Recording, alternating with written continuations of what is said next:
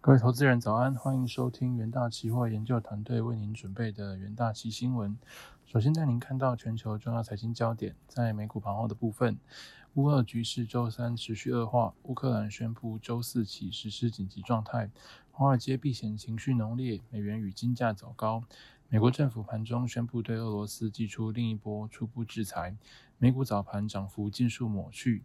尽管拜登政府考虑释出战备战略备呃。战略储备石油促使油价下跌，能源股却逆势上涨，科技股领军大跌。大琼中场收黑近四百七十点，创连续第五个交易日跌势。标普跌逾一点八 percent，进一步跌深跌修正区。纳指与非半接挫逾两 percent。震惊消息部分。美国总统拜登周三加大对俄国施压，美国政府制裁负责北溪二号天然气管线建设公司及其员工。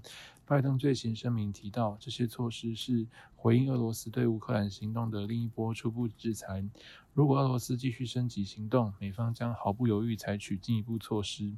收盘，美股道琼指数下跌一点三八 percent，S M P 五百指数下跌一点八四 percent，纳斯达克指数下跌二点五七 percent。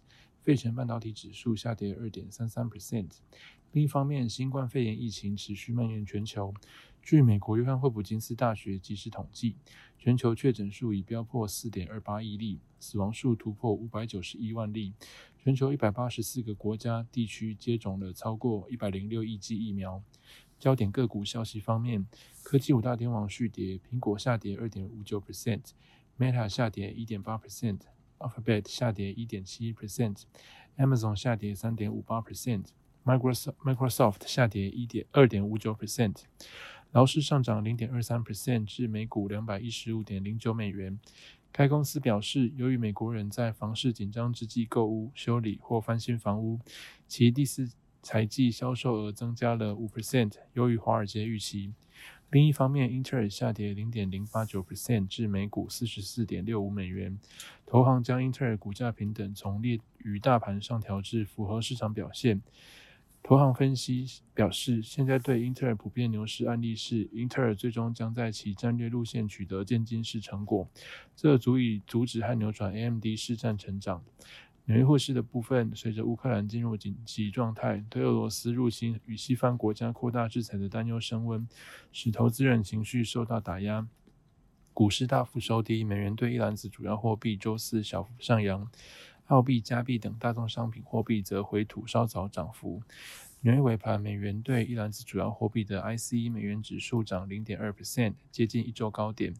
其他货币方面，欧元对美元汇率报一欧元兑换一点一三零七美元，英镑对美元汇率报一英镑兑换一点三五三七美元，澳币对美元汇率报一澳币兑换零点七二二八美元，美元对日元汇率报一美元兑换一百一十四点九九日元。再来看到能源盘后部分。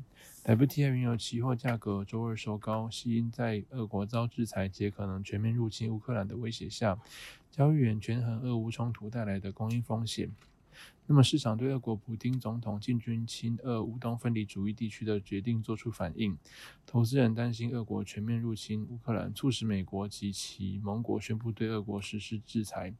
收盘价的部分，四月交割的 WTI 原油期货价格上涨零点二 percent，四月交割的布兰特原油期货则价格持平。再来带您看到金属盘后的部分。乌克兰宣布进入全国紧急状态，带动黄金期货周三上涨，收在二零二一年一月以来最高价，并保持在每盎司一千九百美元之上。马金也随俄国供应疑虑而攀升至接近六个月高点。乌克兰宣布进入紧急状态，呼吁公民立即离开俄罗斯，已知有数个国营机构网站遭到网络攻击。美国和西方国家对俄罗斯宣布更多制裁措施。美方并指出，在乌克兰边境的俄军百分之八十已就战斗位置，准备攻击。收盘价的部分，四月交割的黄金期货价格上涨零点二 percent，三月交割的白银期货价格上涨一 percent，三月交割的铜期货价格下跌零点六 percent。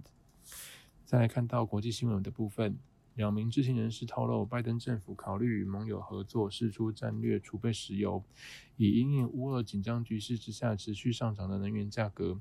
消息在美股盘后时段传出之后，国际油价应声下滑。消息来源指出，拜登政府尚未下决定，内部正在积极讨论，例如设定触发机制的特定价格，如何与他国协调等。目前也正在建立模型，评估释出的规模和范围。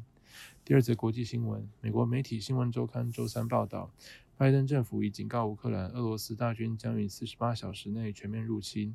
美国情报官员向外媒透露，乌克兰总统泽伦斯基已接获拜登政府通知，俄罗斯正准备在未来四十八个小时内向乌克兰发动全面入侵。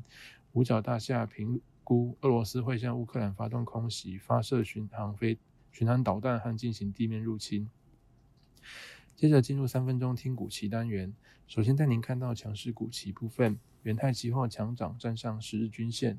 电子电子纸领导厂元泰被纳入 MSCI 全球指数成分股，将于二月二十五日盘后生效。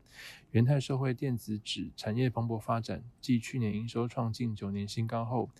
一月营收也达二十三点四七亿元，月增七点三六 percent，年增五十点五六 percent，同步改写创近九年同期新高。元大旗研究团队认为，目前元泰建设新产能几乎已被客户包下，订单能见度已达年底，预期全年营运不仅将优于二零二一年，更将维持双位数的成长力道。周二元泰期货上涨四点零八 percent，重新站回十日均线。而在弱势股息方面，瑞昱期货压于长短均线下方。二零二一年第四季财报中，库存天数由上季的九十七天提升至一百一十九天，可能反映代工捆绑销售，包括预建库存、客户订单积压与抵制价格上涨的问题。其在后市上档卖压重。元大旗研究团队认为，瑞昱主因季节性调整，部分消费性市场需求转弱。第一季瑞昱四。K 跟四 K 跟八 K 电视、WiFi 六等产品晶片渗透速度趋缓，主因受整体市场竞争加剧，导致产品价格下滑与市占率流失。可能第一季企业需求成长将被消费市场减缓冲击影响。瑞昱期价周三下跌零点六三 percent，MACD 附助线仍处于弱势，压于长短均线下方。